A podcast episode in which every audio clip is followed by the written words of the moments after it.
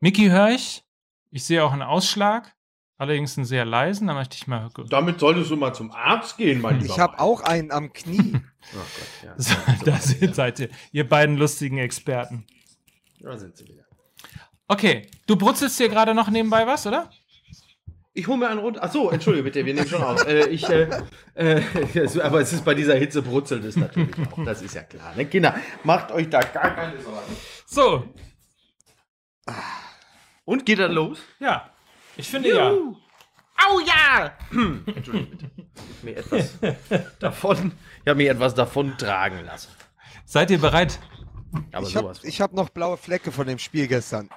Man muss ja mal sagen, ähm, so einfach hatten wir es noch nie, nicht? Mehr eine, eine wirklich komplizierte Aufnahme, die wir hier haben, aber wir sind alle Ja. da. Ja, es ist eigentlich nicht zu fassen, ne? Verrückt. Noch komplizierter als die Aufnahme beim Mensa. Oh. Wir fangen an. Ja, bitte. Wollen wir den. Ja, hier, hier, ihr Jungs da hier von den Online-Marketing-Rockstars. Könnt ihr mal bitte ganz kurz die Musik einspielen?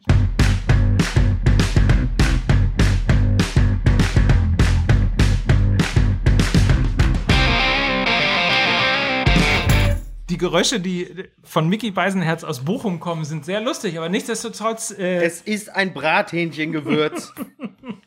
Aber was machst du damit? Was, was machst du mit dem Brathähnchengewürz? Ist das, ist das die Reibe neue Designerdroge im Pott oder was? ja, nein, ich möchte, das geht dich überhaupt nichts an.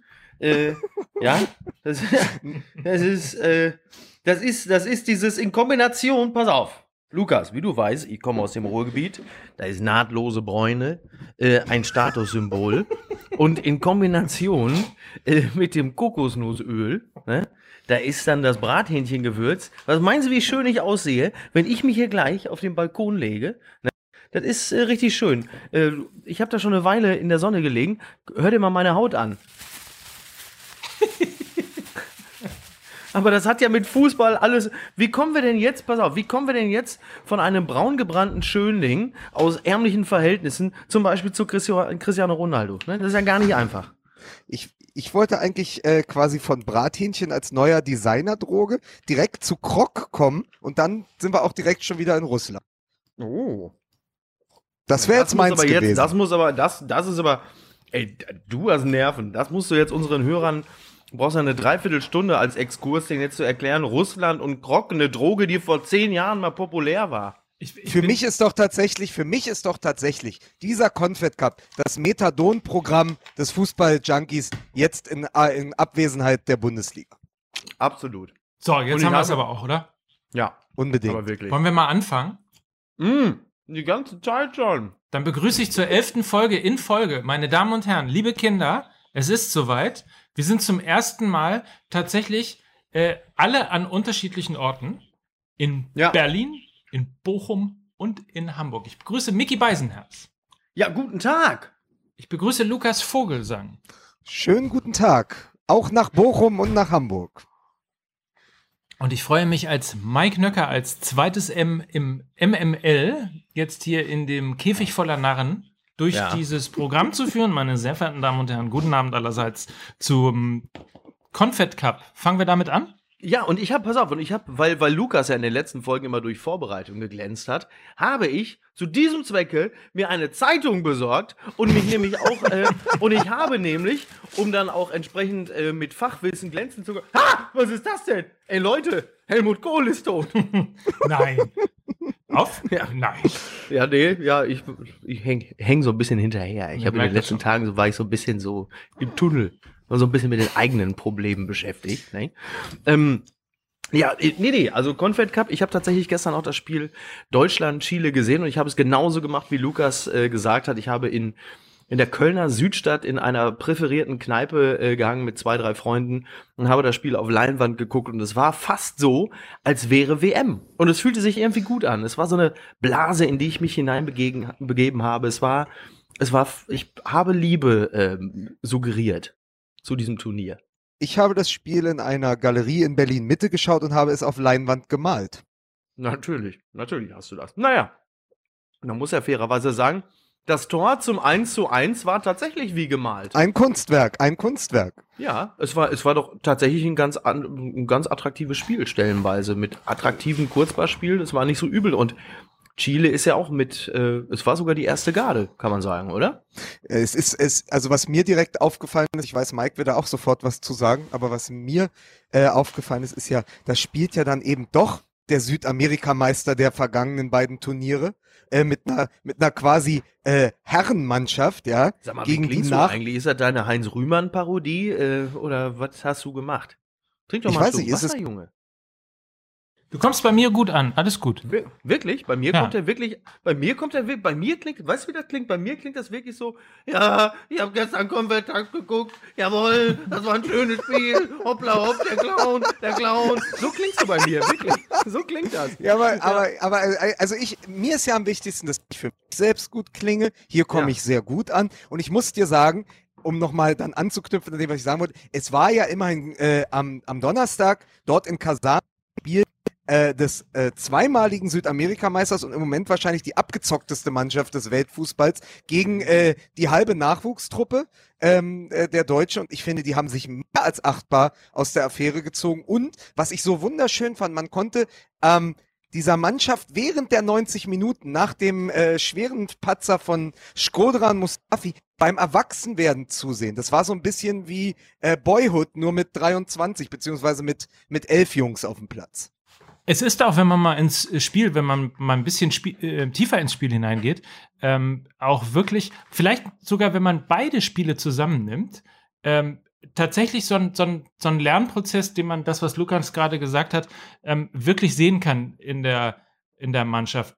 Das Auftaktspiel gegen Australien war so ein bisschen Vogelwild, wo hinten irgendwie dann doch ein paar Patzer passiert sind und man eben zwei Tore kassiert hat gegen Australien eigentlich hat man versucht, gegen Chile dann sehr diszipliniert zu stehen. Das ist am Anfang nicht so ganz gelungen, möglicherweise, ähm, weil man ein bisschen nervös noch gewesen ist. Möglicherweise, weil es aber vielleicht wirklich so war, wie Shodran Mustafi in einem Interview gesagt hat, dass das Nervige daran ist, dass äh, er halt Alex Sanchez äh, so gut kennt und äh, umgekehrt der ihn auch. Man weiß halt, wie man Dinge spielt, weil man halt eben bei Arsenal zusammenspielt.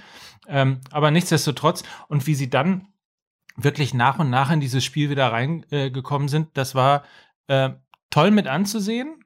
Und äh, dementsprechend hatte ich zumindest einen großartigen Fußballabend. Ich würde mit dem anschließen und wir haben ja auch wieder ein paar äh, Spieler gesehen, äh, von denen wir uns durchaus, was heißt wünschen würden, aber wir wäre nicht traurig, wenn sie nächstes Jahr mit zur WM fahren. Also wenn man ähm, auch an einen Lars Stindl denkt, äh, Goretzka hat sich da ja nun wirklich sehr, sehr gut verkauft, äh, um nur mal zwei zu nennen. Ähm, gut, die üblichen Verdächtigen Kimmich und so, die haben wir ja hier auch schon lang und breit gelobt und ähm, das nicht völlig zu Unrecht. Das war also insgesamt was wirklich ein schöner Auftritt und man bedenkt ja auch, äh, wenn man bedenkt, dass diese Mannschaft ja nun wirklich äh, bislang ja noch nicht allzu häufig zusammengespielt hat, dann haben die sich da schon wirklich sehr, sehr gut eingearbeitet in das Ganze. Also ich glaube tatsächlich, dass alle drei Spieler, die am Tor beteiligt waren, ähm, also zum 1 zu 1 quasi Chan, der einmal quasi Toller durchs ganze Pass. Mittelfeld läuft, dann diesen Wahnsinnspass spielt auf Hector. Hector, der eben nicht abstoppt, sondern direkt in die Mitte spielt. Und dann ist Stindl da, der ja auch die meisten Kilometer in der deutschen Mannschaft gelaufen ist und drückt ihn über die Linie. All diese drei, würde ich fast sagen, haben eine gute Chance, wieder nach Russland fahren zu dürfen. Ja, gerade bei Stindl, der ja auch äh, eine große spielerische Klasse hat und dann aber auch offensichtlich, wie wir ja gestern auch gesehen haben, Vollstreckerqualitäten. So jemanden kann man ja ganz gut gebrauchen. Ich weiß gar nicht genau, wie groß ist Stindl? Hat das einer gerade mal zur Hand? Ist er so 1,85 oder wie groß ist der? Ich äh, google das sofort, Sekunde. Tut mir leid, dass ich das, das nicht sofort parat habe. Ich, ich war ehrlicherweise schon entsetzt, ne?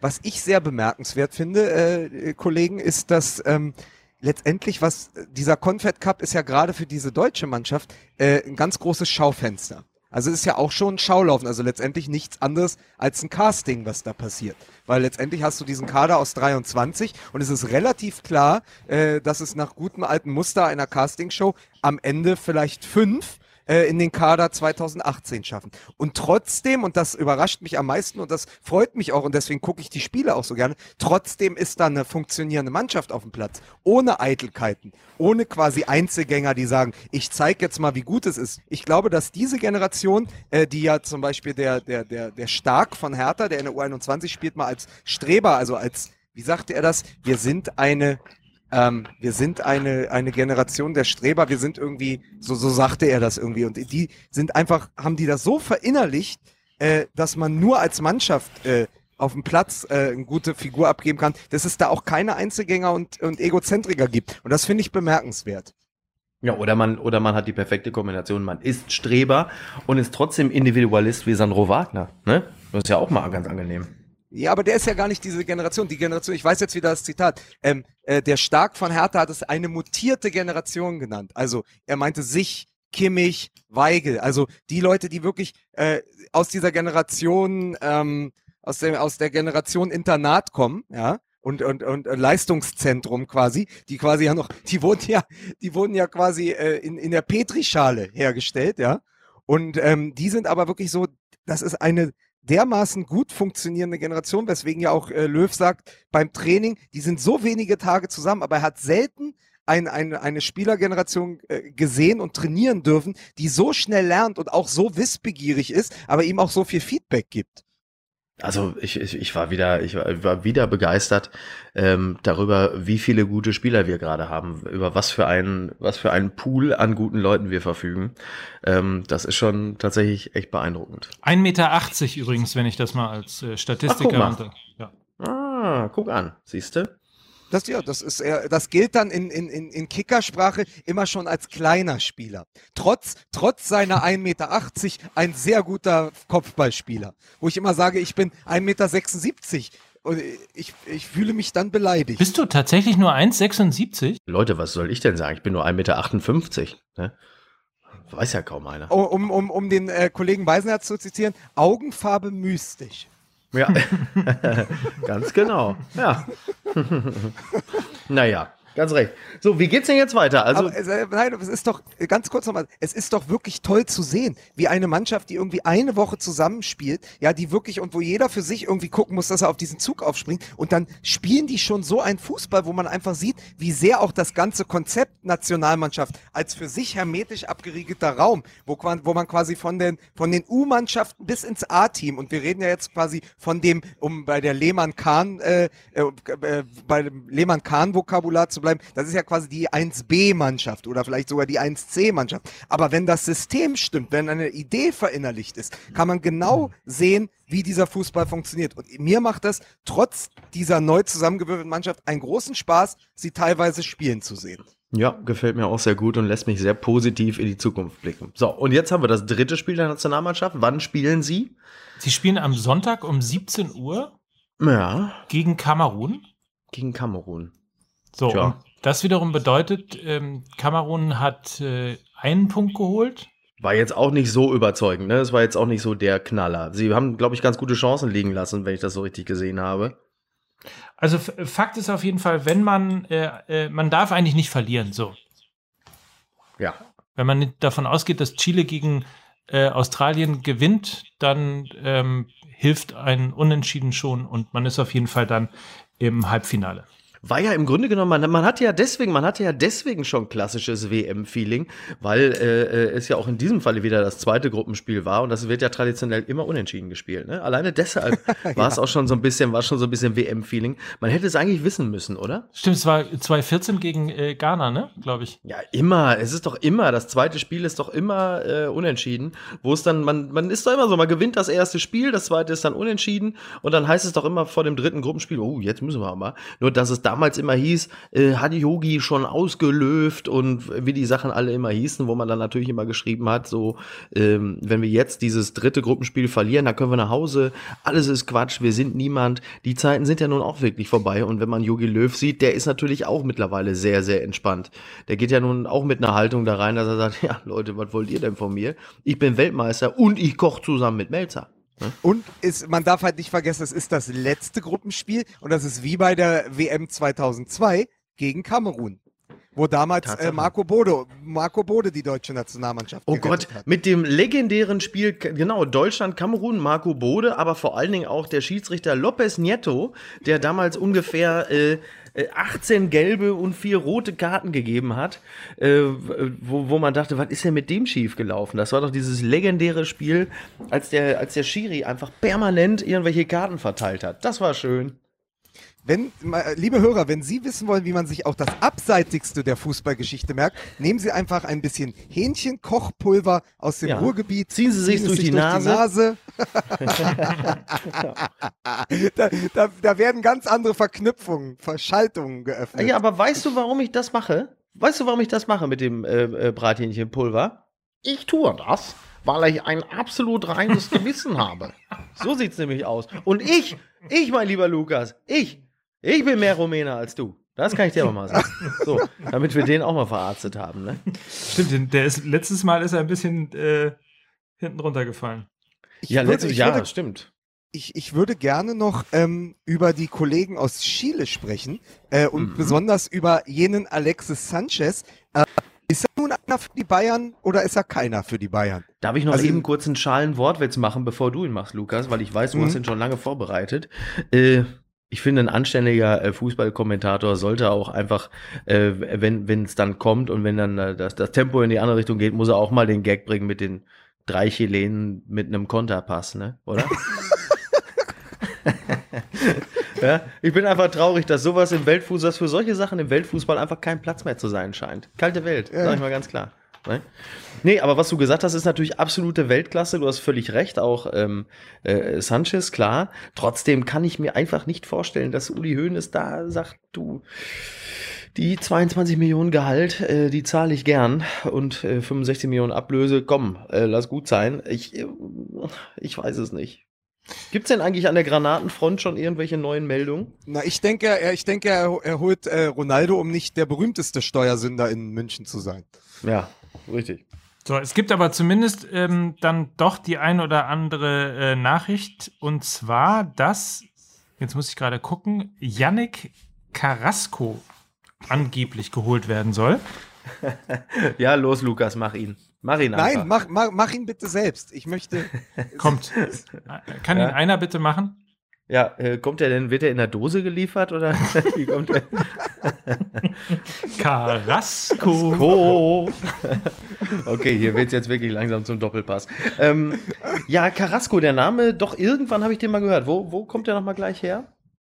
Äh, Atletico. Ah, siehst du, da habe ich ihn. Der, ja, okay, verstehe. Ja, die, Also- Frage, die Frage ist ja, wenn wir jetzt schon mit Carrasco und solchen Namen um uns schmeißen, habt ihr denn quasi äh, eure Hausaufgaben gemacht, die jetzt im Zuge einer Lernzielkontrolle abgefragt werden und wisst jetzt endlich, wie der neue Franzose ausgesprochen wird? Ja, Tolisso, Tolisso, ne? Corentin. Ah, Quentin Tolisso. Ja, also ich, ich, ich, ich sag mal so, also was, was ich bei Sanchez gesehen habe, äh, also allein in dieser ersten Minute, wo er sich traut oder einfach auch die Chutzpe hat, sagt man ja, äh, an der Mittellinie Goretzka den Ball mit der Hacke durch die Beine zu spielen. Ja, Und dann, toll, oder? Äh, und dann, und dann, und dann den Abschluss zu suchen, nicht irgend, also dann quasi in der Szene danach, fünf Minuten später, den Abschluss so zu suchen, weil er weiß, zwei Sekunden länger warten und es kommt die Grätsche, äh, den Abschluss einfach so abgezockt wie so aus den 80ern. Das war so ein Move aus den 80ern. Einfach mit der Pike, ja, äh, an Ter Stegen den Ball vorbeiziehen. Und da hat man alles. Der ist, der ist frech, der nervt, der, der geht drauf, ja, der ist unangenehm für den Gegner, der ist schnell. Und ich glaube tatsächlich, ich habe den bei Barcelona viel spielen sehen damals, ähm, wenn er durfte, bei, bei, äh, beim Arsenal auch die ersten äh, Jahre, aber der war noch nie so gut wie jetzt. Und deswegen, äh, da kann man ja dann auch verstehen. Also der merkt, oh, pass auf, ich bin jetzt 28, ich bin auf dem Höhepunkt meiner Karriere, besser werde ich vielleicht nie. Ich brauche jetzt den einen großen Vertrag. Und dann ist halt die Frage, ob die Bayern schlau oder dumm genug sind, ihm diesen Vertrag zu geben. Aber dann lass uns doch mal ein bisschen konkreter über das Thema Bayern tatsächlich diskutieren, weil der Me- Punkt ist ja, der Punkt ist ja der, ähm, wir haben jetzt, ähm, gut, das mit Ronaldo lassen wir einfach mal rechts, links liegen. Ja, das äh, kannst wo ja eh, das ist ja eh Quatsch. So. Aber es ist ja schon äh, Griezmann diskutiert worden, Alexis Sanchez ist diskutiert worden, der ein oder andere. Die Granate ist angekündigt worden und jetzt sind wir aber bei dem Problem und verknüpfen oder ver ja, verknüpfen ist äh, mit dem Interview von Robert Lewandowski. Und zwar nicht dem Part, dass er traurig war über die nicht äh, gewonnene Torjägerkanone, sondern dem Part, dass er eigentlich zu äh, Bayern München gewechselt ist, um die Champions League zu gewinnen und den Kader kritisiert hat. So, und jetzt haben wir die Situation, Lewandowski 15 Millionen, wir haben ja schon mal drüber geredet, das ist im Moment die Gehaltsobergrenze und Sanchez will 22 und da ist natürlich die große Frage, gehst du da mit, ja oder nein? Willst du dein Gehaltsgefüge ähm, äh, äh, sprengen, ja oder nein? Heißt, musst auch alle anderen nachziehen, dann wird der FC Bayern ein richtig teurer Verein. Weil er ja vorher so ein richtiger Schnäppchenmarkt ist, ne? Und dann ist das, dann ist aber auch das von Mickey letzte Woche angesprochene Festgeldkonto, geht dann allein fürs Gehalt drauf für die Spieler. Genau.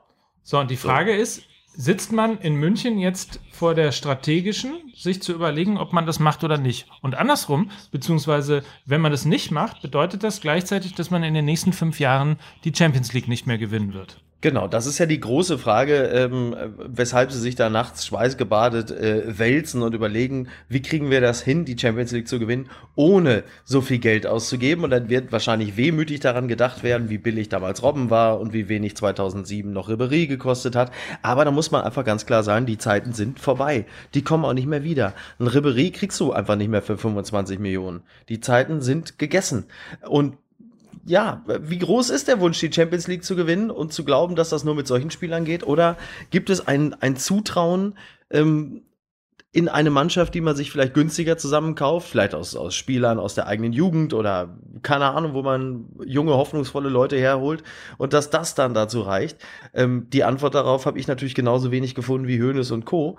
Aber man muss halt wissen, dass man unfassbar viel Geld investiert und das dann halt nicht mehr viel auf der hohen Kante ist, weil man eben kein Premier League Club ist.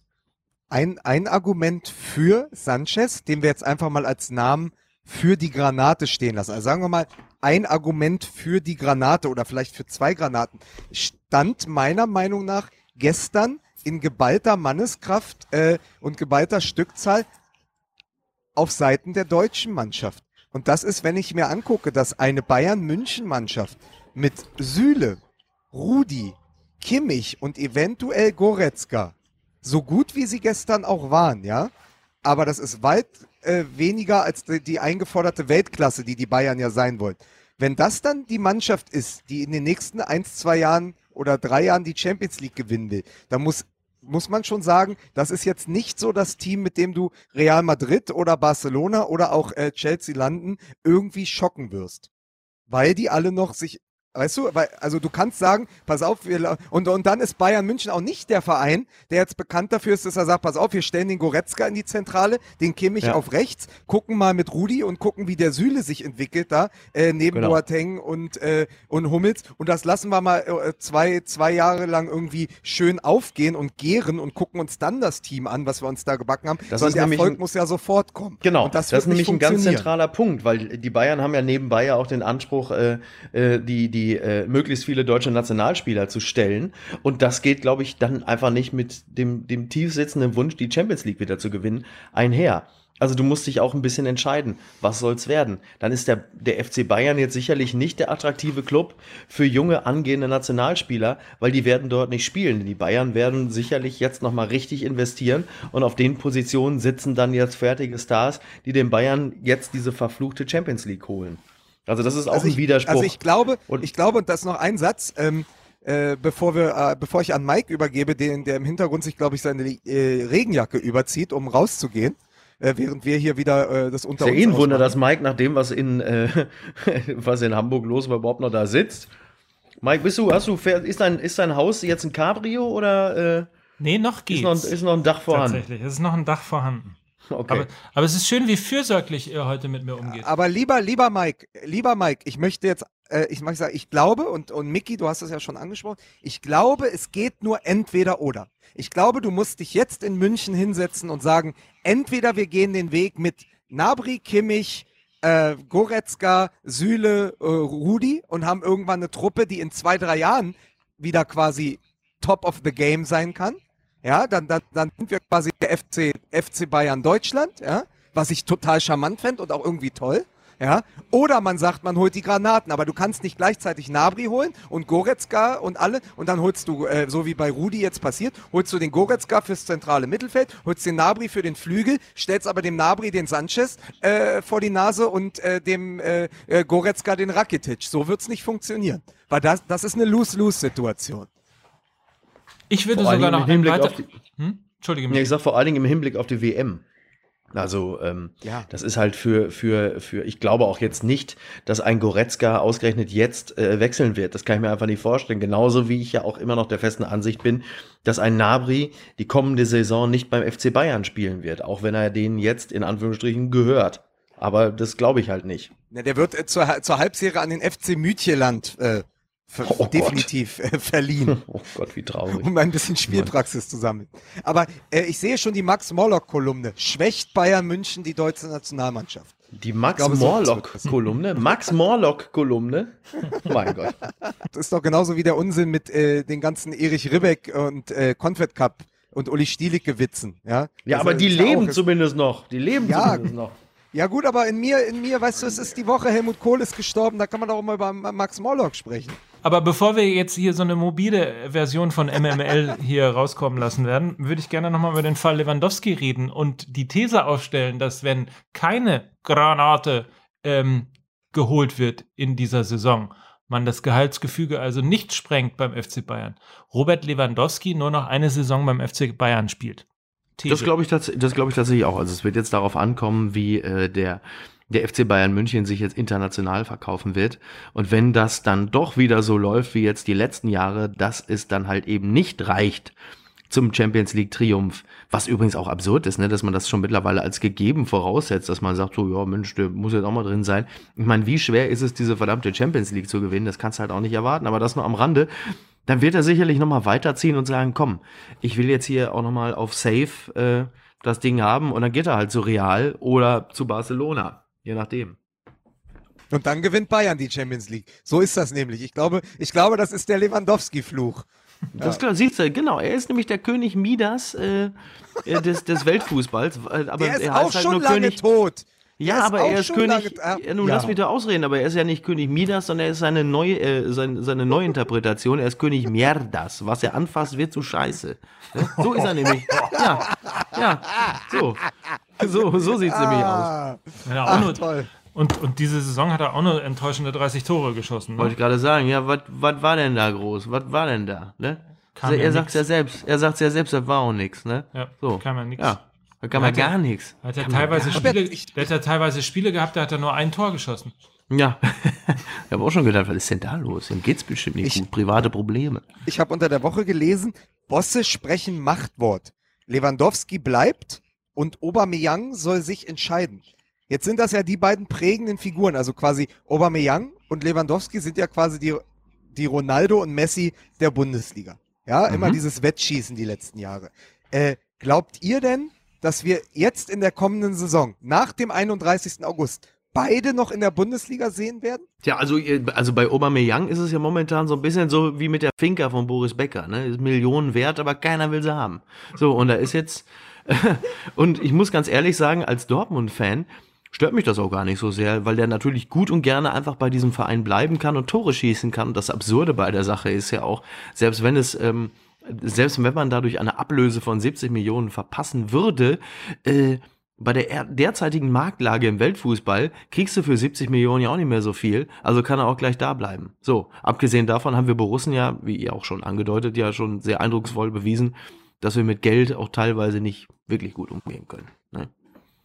Von daher ähm, soll es so sein. Ich glaube aber, Lewandowski bleibt und äh, bei Aubameyang glaube ich das eher nicht. Also ich denke, der wird schon noch wechseln. Irgendein Verein wird sich schon noch erbarmen und sagen, na, komm, dann Aber dann sind uns, wir ja, komm. dann sind wir ja quasi in dem modeste Problem. Wenn das, was ich jetzt gelesen, was man habe und was man auch immer wieder hört, ist, das einzig echte Angebot, was dann kommen könnte, ist tats tatsächlich aus China. Und dann muss ich mich wirklich fragen, wenn man, wenn man an Lucas Barrios denkt, wenn man an all die Namen, die wir ja auch schon so oft aufgezählt haben, wenn Aubameyang jetzt nach China geht, dann hat er doch auch das Spiel nie geliebt. Das wird er aber ja nicht tun. Also das kann ich mir wirklich nicht vorstellen. Ich meine, es ist natürlich immer so eine Sache, ne? So, wir, wir sind ja nun mal einfach keine Profisportler. Wir sehen so aus, wir bewegen uns geschmeidig wie sie. Ja, das stimmt. Wir kleiden uns geschmackvoll, aber wir sind es nun mal nicht. Wir haben natürlich keine Ahnung, ähm, wie das für einen Profisportler ist, wie es ist, wenn du deinen deinen Körper täglich reinschmeißt und wie attraktiv es ist, wenn dir jemand halt einfach mal ein, ein Gehalt bietet, das das Dreifache von dem ist, was du bislang verdienen konntest, ob man da nicht dann einfach irgendwann sagt, ach Kinder, hast du, ich bin jetzt 28, ähm, du machst den Scheiß ja ehrlicherweise auch schon ganz schön lange und sagst dann, ach komm, das nehme ich jetzt mal mit für drei Jahre und dann komme ich nochmal zurück und mach's nochmal auf so einem, auf so einem halbgaren Level. Ähm, keiner von uns kann sich richtig reinversetzen, dass das aber natürlich aus sportlicher Sicht enttäuschend ist, dass auch ich selbst von einem wie, wie Modest ein wenig enttäuscht war, weil ich dachte, hey, ich hätte gedacht, er hat nochmal Bock, richtig auf hohem Level Fußball zu spielen. Und ich habe mir letztens auch diese Liste der ganzen Fußballer angeguckt, die nach China gewechselt sind. Für mich ist das irgendwie so ein bisschen wie The Walking Dead. Das ist so ganz komisch, das fühlt sich ganz komisch an, die ja. alle dahin gegangen sind.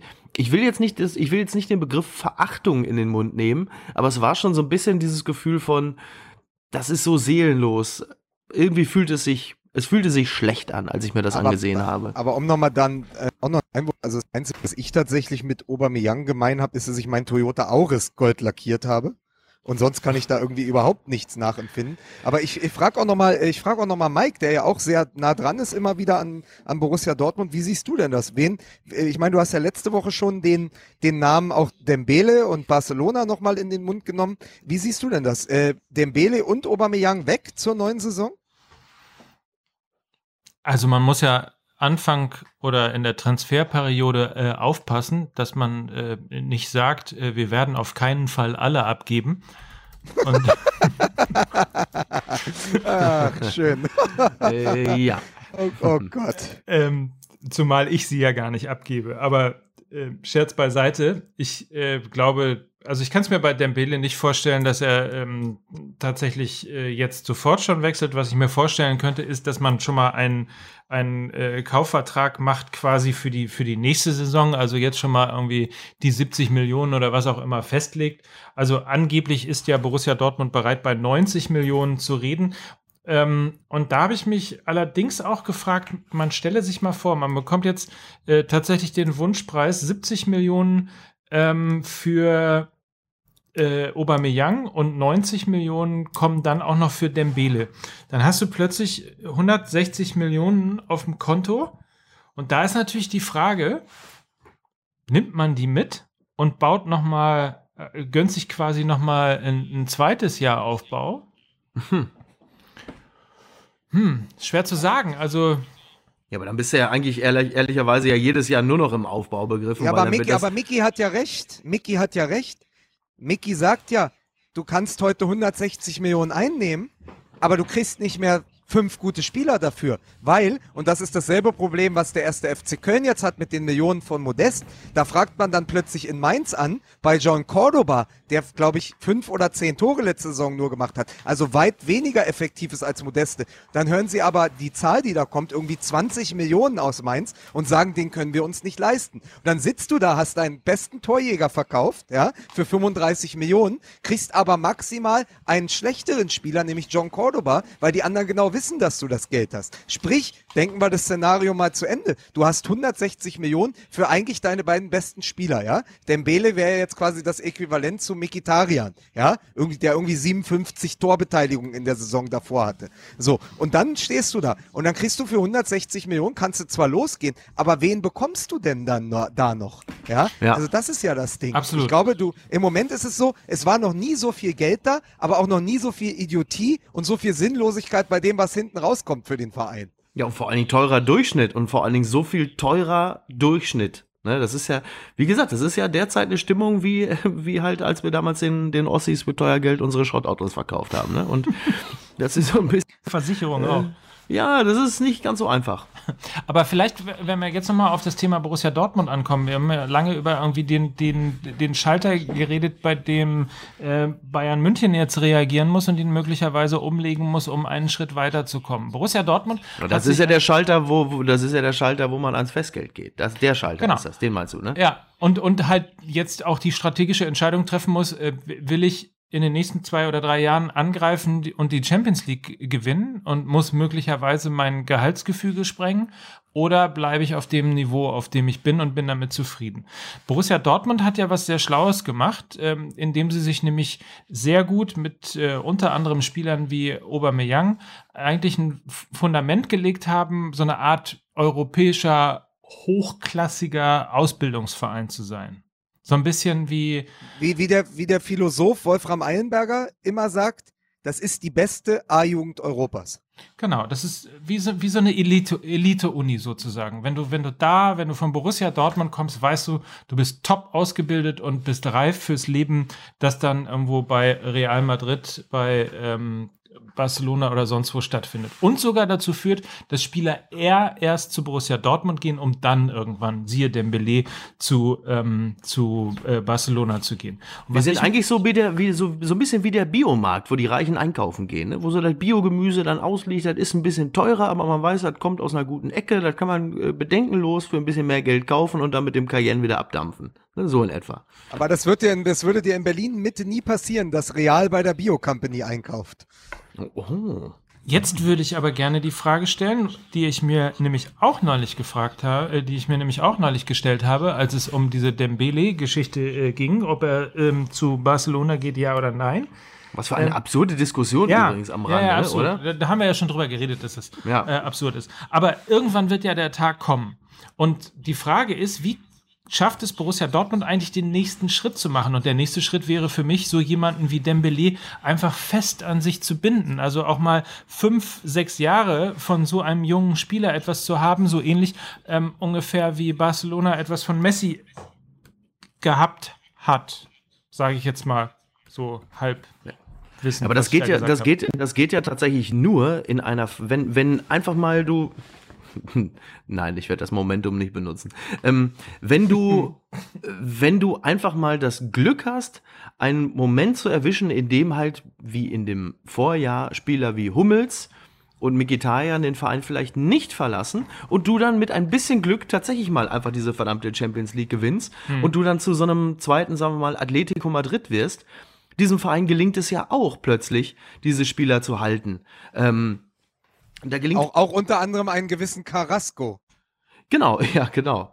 Ähm, sich da als, als Kraft, als Kraft zu etablieren, wo, wo, die, wo ein Griesmann ja auch sagt, da bleib ich, das ist mein Verein. Ja. Das heißt, da musst du aber auch manchmal einfach Glück haben. Es ist einfach dann auch mal Glück, dass in diesem Moment Spieler bleiben, die sonst abwanderungsbillig gewesen wären und du mit ein bisschen, ja, wirklich mit ein bisschen Glück und natürlich entsprechendem Zutun seitens der qualitativ hochwertigen Spieler, du einfach mal was gewinnst im europäischen Fußball ja. und dann plötzlich damit, damit hausieren gehen kannst. Ansonsten glaube ich, äh, wird es auf lange Sicht so bleiben. So ein bisschen wie bei Götze auch, ne, wo sie ja deshalb auch alle die Mitspieler auch so geschockt gewesen sind, äh, unter anderem ja auch Hummels, ähm, weil die sich eigentlich geschworen hatten, eine neue Ära, eine neue Epoche bei Borussia Dortmund zu gründen. Genau. Und dann. Ich glaube, der Hummels, der, Hummels, der Hummels ist immer noch geschockt. Ja, so, genau. Absolut geschockt. Ja, aber auf jeden Fall eine interessante Diskussion, finde ich. Also sowohl das eine. Aber, aber, aber, aber jetzt mal historisch gesprochen. Ich meine, wir sind ja alle auch, ähm, äh, wir sind ja alle äh, vom Alter her auch mit den 80ern und 90ern im Fußball aufgewachsen. Ich nicht. Weil, ich, ich kann mich noch erinnern, vor nicht allzu langer Zeit, da war klar, wenn der jetzt Vertrag hat für die nächsten drei Jahre, dann wusste man, der Spieler bleibt eigentlich, eigentlich. Dann fing das an mit diesen Ausstiegsklauseln dann wusste man immer, ja, äh, das, das diente meist dazu, dass man die, ähm, die äh, Ablösesumme in astronomische Höhen getrieben hat, aber man wusste zumindest, äh, Özil oder sonst wer hat eine Ausstiegsklausel, das heißt, er kann nächstes Jahr für Summe X gehen. So war es ja zum Beispiel auch bei Toni Kroos, so kam ja, glaube ich, diese 30, 35 Millionen zustande. Jetzt ist es so, du machst einen Vertrag bis 2021 ohne Ausstiegsklausel und der Spieler ist drei Wochen später trotzdem weg. Das ja. kapiere ich nicht mehr. Ja, also gut. Also das wenn, greift gar nicht mehr.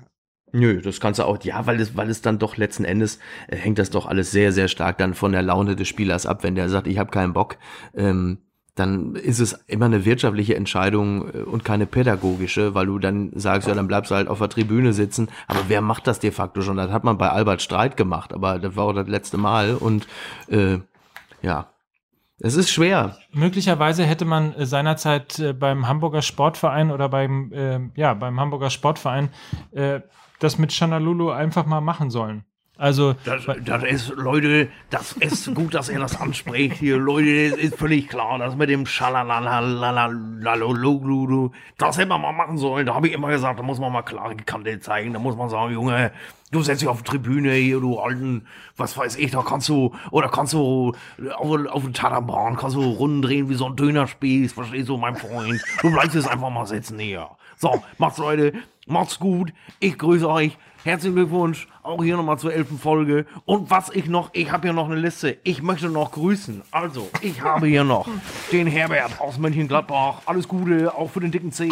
Und außerdem habe ich noch aus Dülmen den Jürgen Bayert. Den wollte ich auch noch ganz herzlich grüßen. Leg schon mal Fleisch auf den Grill. Ich komme gleich. Außerdem habe ich hier noch. Der hört auch nicht auf. Okay. wenn jetzt, und wenn den- Und jetzt, und jetzt machen wir jetzt so ein bisschen. Kali jetzt, um die Ecke kommt. Ja, genau. Und jetzt machen wir, genau, jetzt machen wir das so ein bisschen Jörg Knörig. So, wer war denn das? Wo kam der denn her? Und wer kommt denn da hinten? Rainer Kallmund, guck mal. Ja, komm, mein Junge. Nee, nee komm, auf die Scheiße habe ich keinen Bock. Mach So, pass auf. Nee, das aber was ich ich sagen nicht. wollte, also gerade gerade mit diesen Vertragsmodalitäten und mit Blick jetzt auf Watzke und Borussia Dortmund, man hat ja so ein bisschen Gefühl gehabt, dass immer wenn der Watzke gesagt hat, dieser Spieler bleibt über den Sommer definitiv, das war so ein bisschen wie wenn Merkel früher ihren Ministern des Vertrauen ausgesprochen hatte. Da wusste man, okay, in einer Ja. Woche ist er weg. Oder Norbert ja. Blüm gesagt hat, die Rente ist sicher, bleibt sicher und wird immer sicher sein. Du lässt jetzt mal sofort äh, äh, Deutschlands führenden äh, Antisemitismus-Experten in Ruhe. Ja? Sonst gibt's hier aber ein dickes Donnerwetter. Das sage ich dir. Ich werde doch wohl noch Israel kritisieren dürfen. Ich werde doch wohl noch Israel kritisieren dürfen. Herrlich. Und den internationalen Finanzkapitalismus werde ich doch wohl noch. Das wird man doch noch mal sagen dürfen. Für, mi- für mich eine der großen Stunden übrigens, wie Norbert Blüm einst beim äh, Promi Wer wird Millionär äh, Spargelacker Hansel Nudeldicke Dürren gesungen hat. Das ist für mich, das ist für mich Ge- Fernsehgeschichte gewesen. Ja, schön. So, wie sind wir denn da jetzt? Wie sind wir denn, wie sind wir ausgerechnet, wir denn wieder dort gelandet? Nein, aber du, weißt doch, was, aber du weißt doch, was ich meine. Also, Aki Watz gesagt, der bleibt und in zwei Wochen später ist quasi wieder großer Ausverkauf äh, Ja. am Westfalenstadion gewesen. Ne? Also das, ich finde ich alles merkwürdig. Also deswegen, ich bin mir übrigens, und das ist meine These, bei dem, was ich heute Morgen auch nochmal oder die, die Woche immer wieder gelesen habe, ich bin mir nicht sicher, dass Dembele äh, am 1. September noch bei Borussia Dortmund ist. Nee, kann man sicher auch nicht sein. Also in den, also spätestens wenn Barca sagt, komm, scheiß drauf, äh, jetzt machen wir mal 90 Millionen drauf, äh, dann wird das schon, kann es passieren. Ich würde es nur aus Sicht von Dembele halte ich es auch wieder nicht so schlau, im Jahr vor der WM noch zu wechseln und sich diesem, diesem Wagnis hinzugeben. Denn äh, der wird ja auch aller Wahrscheinlichkeit nach, nach der WM noch sehr heiß sein. Speziell, wenn er äh, dann mit Frankreich im Nationalteam äh, mindestens im Halbfinale gewesen ist. Ähm, da, er wird ja nicht weniger interessant für andere Vereine. Also von Ich daher, nicht- ich, das ich ist halt nicht, einfach wie das Jahr vor der WM. Es ist halt einfach wirklich für junge Spieler ein totales Wagnis, in diesem Jahr zu dieser Zeit zu so einem Großclub zu gehen. Und ähm, absurd eigentlich, dass man Borussia Dortmund noch nicht mal als Großclub bezeichnet, aber da sehen, sehen wir auch schon ein bisschen das Problem an der ganzen Sache.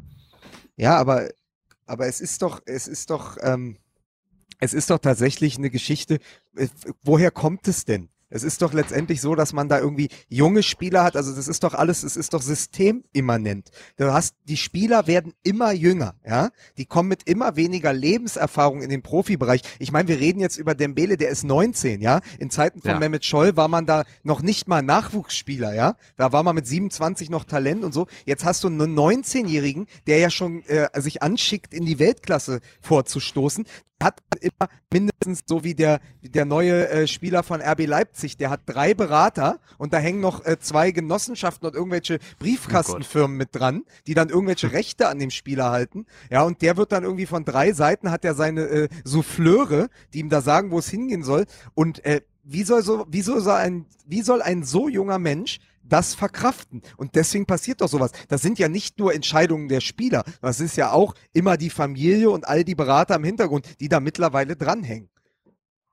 Ja, oder Mino Raiola, das alleine reicht dann schon. Ne? Ja, obwohl das, wenn der an dir dranhängt, dann kommst du nicht weit, ne? Also rein, rein, rein physisch. Aber Rein vielleicht physisch. können, wir, vielleicht können wir zumindest mal irgendwie Agenda-Setting mal wieder betreiben, haben wir ja schon mal gemacht. Wie wär's denn Ja. mal mit so einer FIFA-Klausel, dass, äh, keine Ahnung, mindestens 50 Prozent oder mindestens 75 Prozent der Vertragslänge auch tatsächlich eingehalten werden muss?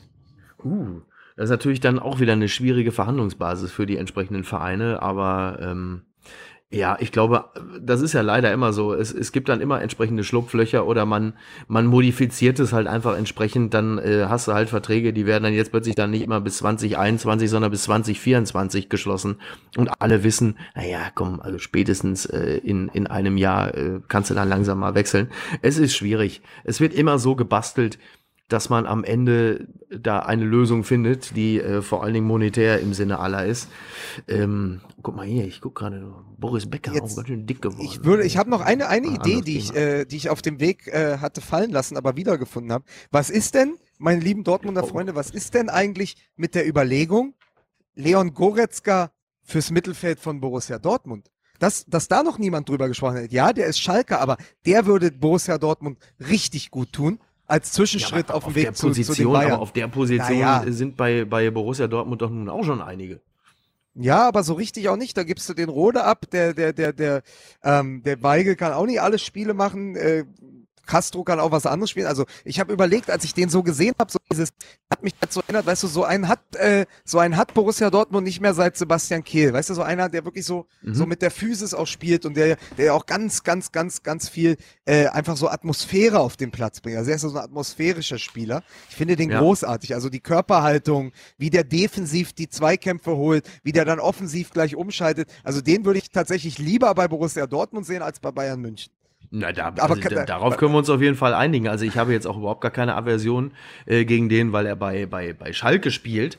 Ähm, da habe ich natürlich nichts dagegen. Ich fürchte nur, die Schalker werden das nicht so, werden das nicht so gut Na, auf finden. keinen Fall, ja. Ähm, Man hat sowieso grundsätzlich, finde ich, bei so ein paar Spielern das Gefühl, dass man ihn zumindest lieber bei einem anderen Verein äh, sehen würde als bei Bayern München, ähm, weil man einfach Angst um diese Spieler hat, äh, dass sie möglicherweise gar nicht zum Einsatz kommen.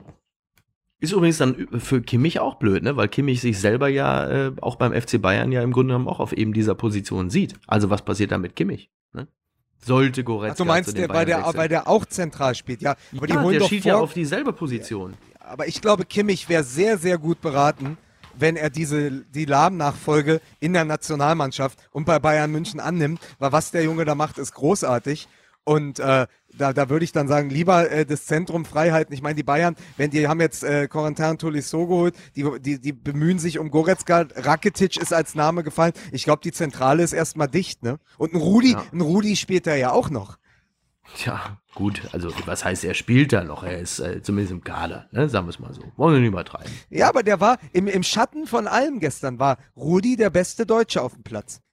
Der hat das wahnsinnig gute Spiel von hinten raus äh, geordnet. Wer, der beste, also, wenn man wer genau der beste Deutsche ist, das entscheidest nicht du. Das entscheidet Johannes B. Gerner zusammen mit, dem- mit dem deutschen Publikum. So sieht's nämlich aus. Und der beste Deutsche ist immer noch Adenauer. Und, und, und, und so. Und dann kommt nämlich lange nix. So. Und bald. Entschuldige bitte. Ach so. Oh Gott. Nein, nein. Ihr wisst ja gar nicht, was ich teilweise für eine Scheiße mitmache. Ich habe doch am, am, jetzt möchte ich euch mal was sagen. Ja, und das sind wirklich Probleme. Ich war die letzten Tage in, äh, in, in Köln im Hotel. Und, und dann gibt es nämlich dieses klassische Frühstücksraum-Dilemma, wenn man nämlich da an dem Buffet mit den Augen entlang wandert und am Ende des Buffets sieht man dann etwas, was einem besonders gut schmeckt. Ich sag mal, Rührei oder Lachs mit so ein bisschen Meerrettich drauf. Da, das mag ich gern. Und dann kannst du da aber nicht hingehen, weil du nämlich mitten ins Blickfeld gerätst von Jörg Knör. So. Und dann sagst du nämlich auch, ach, so ein Knäckebrot, auch mal schön. Ne? Was Oder hast du denn eigentlich so gegen Jörg Knör? Nee, gar nichts, aber der labert dich dann voll. So, und dann kam es nämlich, dann kam es nämlich so, wie es nämlich nicht kommen durfte, habe ich mich nämlich doch getraut und plötzlich hörte ich hinter mir, "Hör zu, passen Sie mal auf, dass Sie nicht so viel davon nehmen. Dann machte er stumpf Kohl nach und, äh, und, und erzählte mir direkt ein. Verstehst du? So. Und dann bin ich doch hier wieder der Gelackmeierte. Nur weil ich, also weil ich der Mann der tausend Ich, ich, pass auf, ich, ich, ich nehme jetzt mal, ich nehme jetzt mal äh, die ganz große, die ganz, ganz feine Klinge zum Übergang und sag, gab es von dieser Szene einen Videobeweis? Äh, den Videobeweis gab es natürlich nicht, Lukas und Mike, weil das Ja. ist ja das Problem. Schon seit Jahren hat bei Jörg Nörr keiner mehr eine Kamera draufgehalten. Ne? Oh, Jetzt wird's mal. hart, ne? Ich, Jetzt wird's hart. aber ne? jetzt, äh, jetzt können Ja. wir mal noch mal gerne, gerne finde ich über den Videobeweis ähm, zurück nach Russland. Ist euch eigentlich aufgefallen, dass der einzig russische Politiker, der noch nicht beim Confed Cup äh, war, Donald Trump ist? Das ist doch kein. Was hat denn, was hat denn Donald Trump mit Russland zu tun? Also da fragen Sie jetzt auch wirklich nicht. Auf jeden Fall sind jetzt natürlich auch die Kollegen von der Zeit wieder wach geworden. Wir grüßen ganz herzlich an dieser Stelle. Ähm, so, und äh, dir, dir brannte noch irgendwas anderes auf den, auf den, auf den und unter den Nägeln, ne?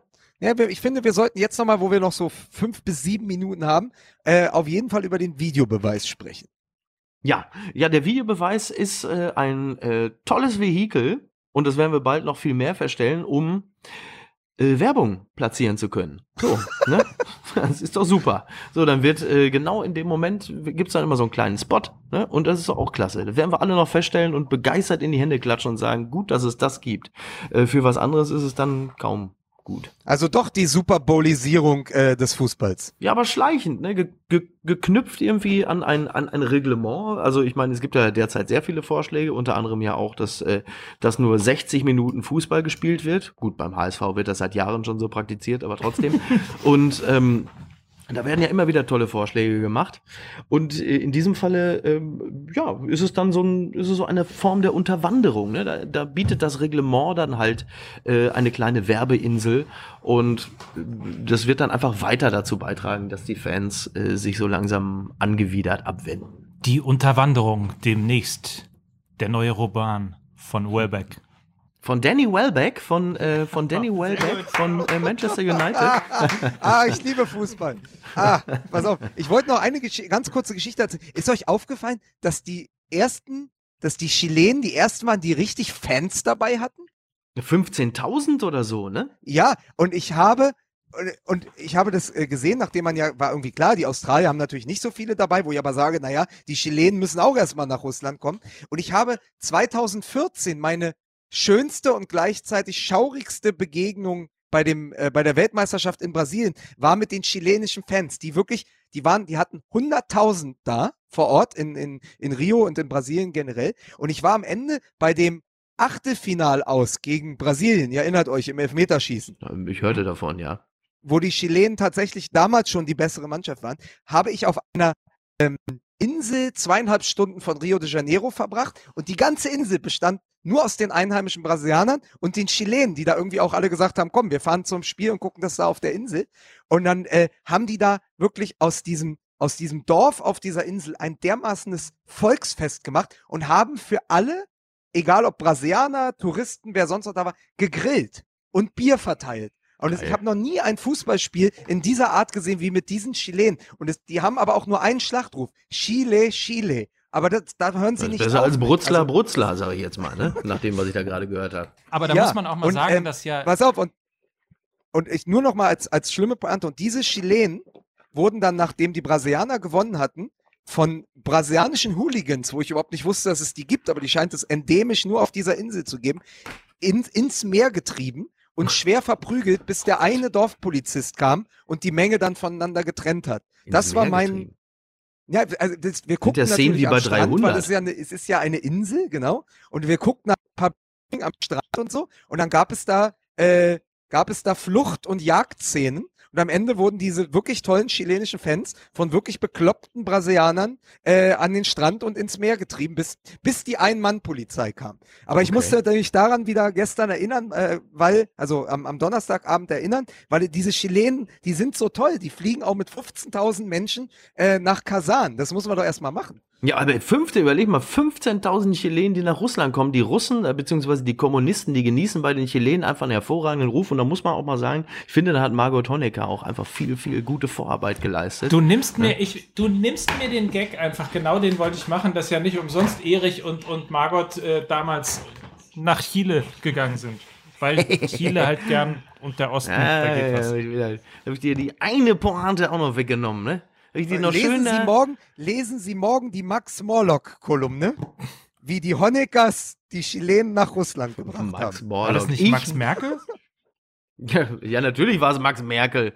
Ist Also, Max Merkel ich- eigentlich der Vater von Hallo. Ja, ich pass auf, ich mach das, ich mach das, ich mach das jetzt so. Ich, ich lese mir die Max Merkel Kolumne durch, aber äh, kurz vorher habe ich erstmal natürlich den, den Helmut Kohl Starschnitt in der Bild äh, aneinander geklebt. Ne? Pass auf übrigens, ähm, du, je näher du ja äh, nach unten kommst, da, jetzt hier von Hamburg aus gesehen, Ja. hinter irgendeiner Tür kann immer Kai Diekmann stehen und die Tür Ja, aufmachen. das ist, das kann, das kann, ich, ey, ohne Witz, ich mache mir langsam schon Sorgen, wenn ich gleich zu meiner Oma fahre, äh, dass plötzlich Kai Diekmann die Tür öffnet. Ne? Man weiß man ja nicht. Wo willst du denn hin? Wie willst du meiner Oma? Nee, ja, das kannst du vergessen. Das gibt's nicht. Du gibst mal schön einen Schlüssel ab. Vielleicht ist das der neue Job von Kai Diekmann, dass er einfach allen über 80 die Tür aufmacht. Ach so, das kann natürlich Ja, wirklich, so. äh, ja, das ist ja, Kai Diekmann, das ist jetzt schon die härteste Tür von Oggersheim. Männer, es war wieder ein großes Vergnügen mit euch. Hat wirklich Spaß gemacht. Das kann ich nur, kann ich nur zurückgeben, hat großen Spaß gemacht. Ihr wisst, wie es läuft. Ihr kennt mich. Ich muss jetzt wirklich los. Ich muss noch für Oma was basteln. Ich muss noch, äh, muss jetzt gucken, wo ich was finde. Ähm, äh, So MacGyver-mäßig, dass du versuchst, irgendwie aus einer Büroklammer irgendwie einen lust lustigen Düsenjet zu bauen. Ja, das ist so ein bisschen so wie mein Kumpel Björn am Muttertag beobachtet hat, wie ein Typ an der Araltanke äh, aus dem Auto ausgestiegen ist, Blumenstrauß gekauft hat, wieder zurück ins Auto gegangen ist und den seiner Mutter, die auf dem Beifahrersitz gewartet hat, überreicht hat.